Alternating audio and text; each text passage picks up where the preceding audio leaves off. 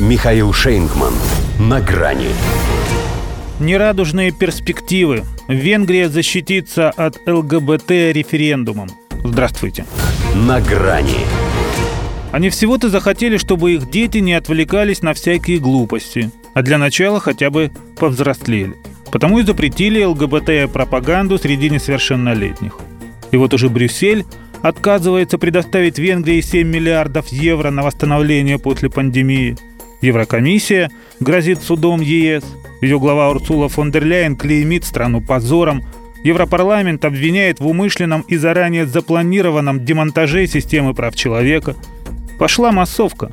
Голландский премьер Марк Рютте обещает поставить венгров на колени, чтобы разделили с нами ценности Евросоюза порыве праведного гнева, не соображая, видимо, насколько он сам эти ценности принижает, если для того, чтобы их разделить, надо опуститься. Его коллега из Люксембурга, открытый гей Ксавье Беттель, требует удовлетворения за то, что Будапешт пересек красную линию. Хотя там уже потоптались на всех шести, что на радужном флаге.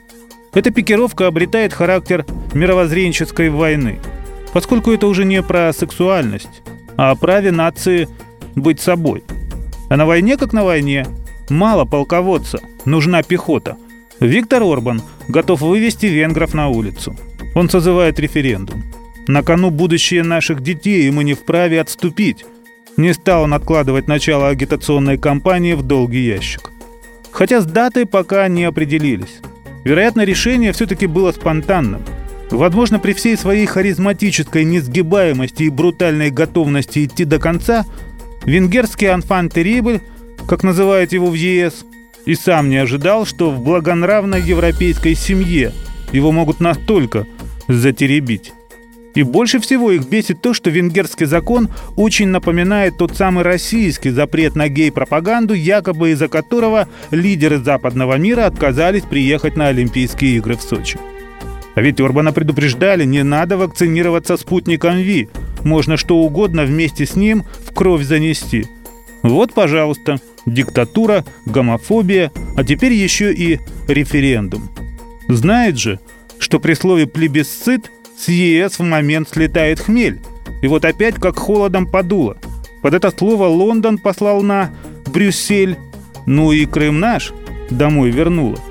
Орбан же через это собирается противопоставить истинную ценность извращенной – демократию народного волеизъявления ЛГБТ-мейстриму.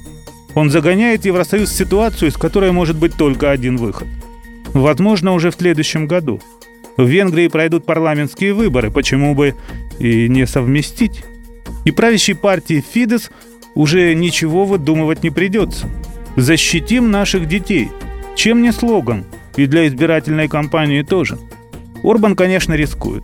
ЕС бросит против него все свои политические и финансовые ресурсы. Ведь бить своих – это все, на что он еще гораст. К тому же это так по-европейски, по-трансгендерному.